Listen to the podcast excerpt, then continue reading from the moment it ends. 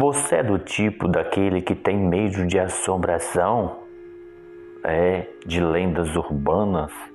Não dorme à noite depois de ouvir ou de assistir uma série macabra?